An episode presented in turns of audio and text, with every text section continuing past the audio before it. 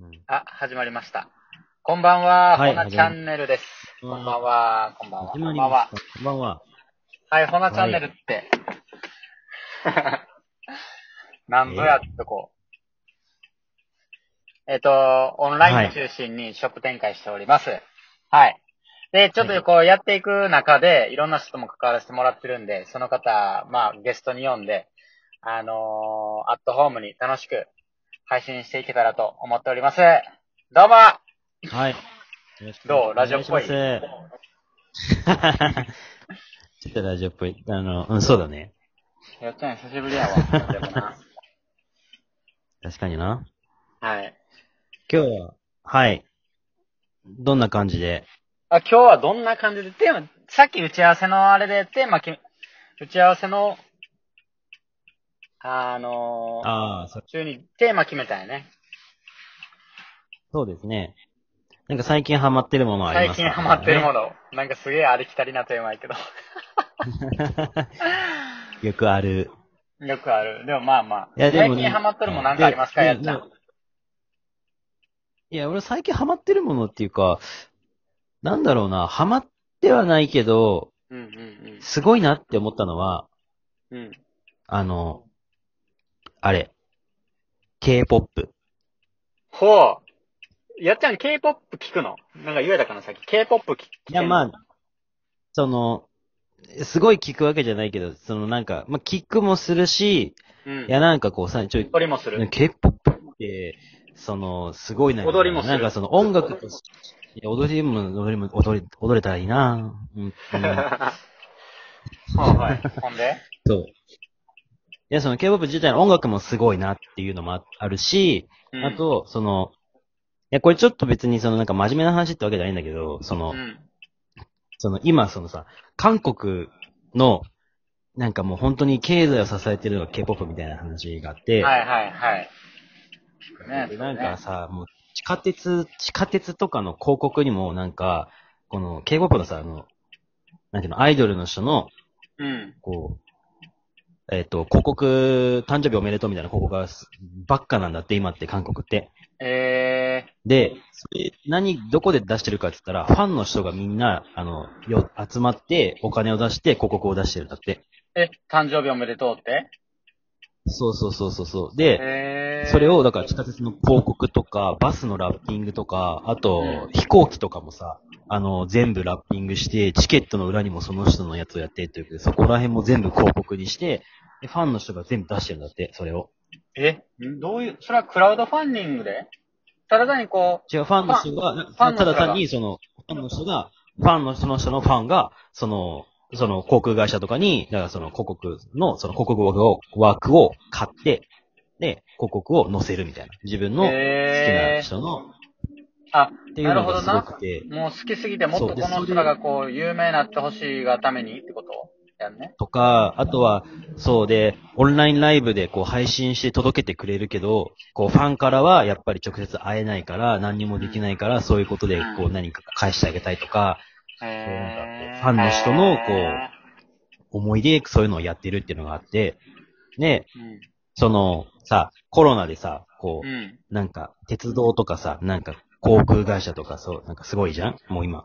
うんうんそうそう。だから、なんかそういう、あの、ファンの人の広告のそういうので、こう、すごい今、こう、収入の柱みたいになってきてて、で、韓国の経済はそこで支えられているみたいなのがあって、うん。えー、ファンによって。 K-POP とか、韓国のそのコンテンツってすごいなっていうのとか、うん。すごい思って、そうう。んで、で、そ、で、だからそのファンってすごいなって思ったの。だかなるほどな。ら、ハマってることとはちょっとずれてきてるけど、うんうんうん。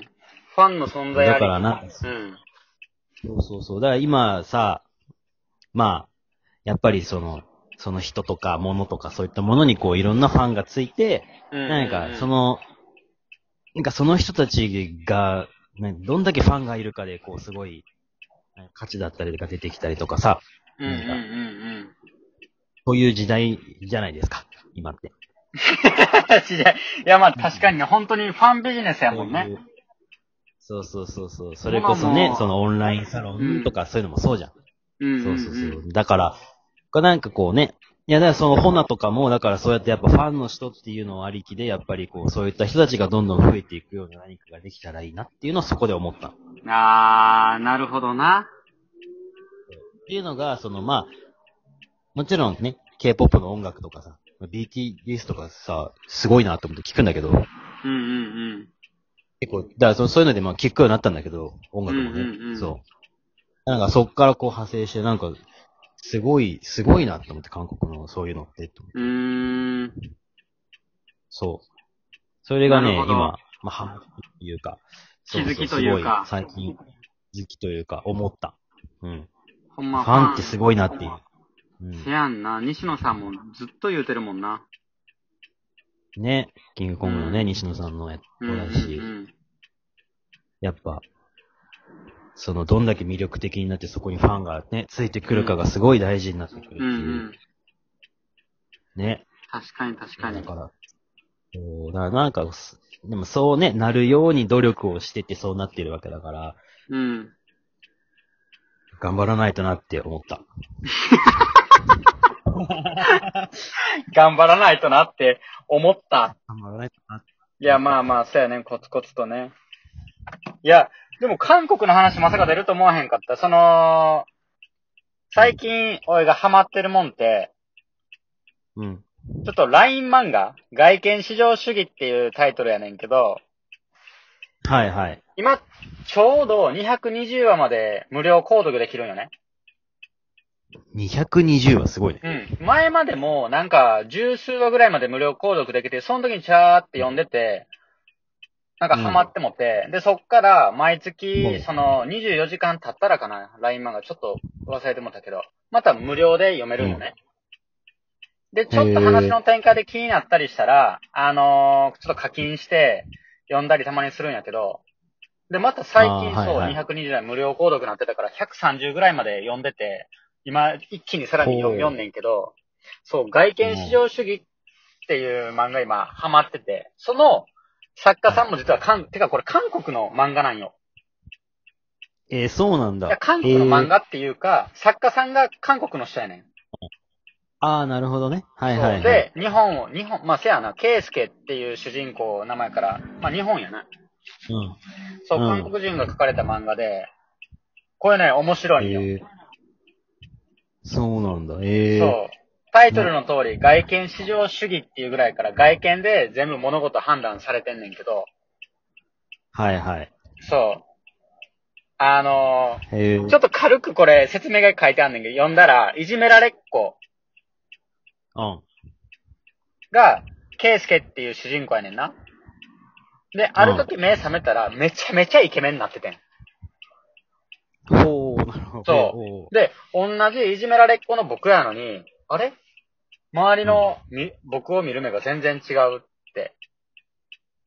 ういうとこからこうストーリー始まっていくんやけど、もう、間めっちゃかっ飛ばして、今、その、うんケイスケに、DG っていう、その、業界取りまとめとる、まあ、言ったらアイドルグループの社長さんがおるんやけうん。うど、んまあ、その人自身もアイドうルんやってたんやけど、から、はケイいス。ケ、四大を束ねてみろ。で、とこで今話終わってる。四、おーなるほどね。あ、じゃあ4大じゃない、4校か。あのうんー、ケイスケって高校生やねんけど、うん。そう。4校まあまとめてみる、でなんか4大サークルみたいななんかまとめてみろっていう話で終わって、なんかえらいスケール大きなってきたなと思いながら、ちょっとね、えー、気になってたんですよ。外見が、まあ、外見が良くなって、そっからこうなんか、まあ、なんか言い方があってるかわかんないけど、な、成り上がるじゃないけど、あそういう感じってこといや、そういう、成りそういう上ことじゃがないるっていうか、なんか、なんていうのかな、ななんていうのいろいろ気づきが出てくるっていうか、うーん。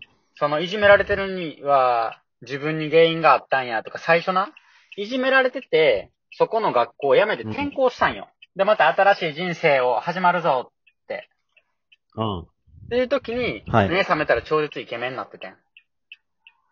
で、はあそこの学校にはもちろんいじめられっ子はおって、でもそのいじめられっ子もブサイクやねんけど、その子はなんかこう、物事頑張ろうとしてて、で、気づいたら周りにも、あがその子に何あの、人が寄ってきてるっていうか、あれちょっと待って、あいつは俺と同じ外見してるのにすげえ努力してるみたいな。で、今俺は外見はすごいイケメンやけど、元の体は、クソって自分ごとに捉えたりとかしてて。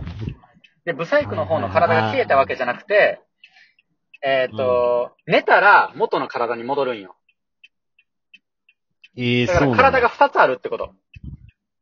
はあ、なるほどね。そう。昼行っはた、り来たりしてるわけ。そう、昼はイケメンの体で学校に行ってて、夜は、ブサイクな方の体でコンビニで働いてんねん。はあ、なるほど。そう。いや、 なんか説明いろいろ、右往左往してて難しいな。ろそうまあ、確かに面白そうだね、でもねう。ん。自分とブサイクな自分。な二つの視点から見る人々、そして社会を通じてケイスケたくさんのことを学んでいく。なるほど。が、点点点ってなんかこう、概要欄には書いてある。あそうで、これもなるほど韓ね国の作家さんで、もう確かに韓国はすごいね。そう思ったら。あ、確かにね。まあ多いよね、やっぱ今そういうコンテンツとか含めてやっぱりね。うんうんうん。なんか俺が今、ええ注目してっていうか参考にさせてもらってるブランドも、その方も、韓国のブランドをなんかいろいろチェックしてんもんね。ああ、そうなんだ。うん。メルディやっってぱ韓韓国国。いや、ちょっとわかんない。なんだろメルディ、メルディ N、N-E-D-Y。メルディって読まへんか。ちゃうな。ちょっと待って。調べてみる。メルディじゃなかったか。う。ただね、あの、元あ、メデュー元気なのセ。とあ、メもデうューセじゃない。あとね、メディ20秒で終わりだから。メディ、メルディ。ちょっと忘れてもったな。わからへんわ。まあ、韓国ってことでまあでも今日は。そういう韓国の気づきがいろいろありましたっていう回ですえね。そうやね。いや、韓国はすごいね。ということで、まあ、はい。またちょっとまたじゃあいろいろとお話ししましょう。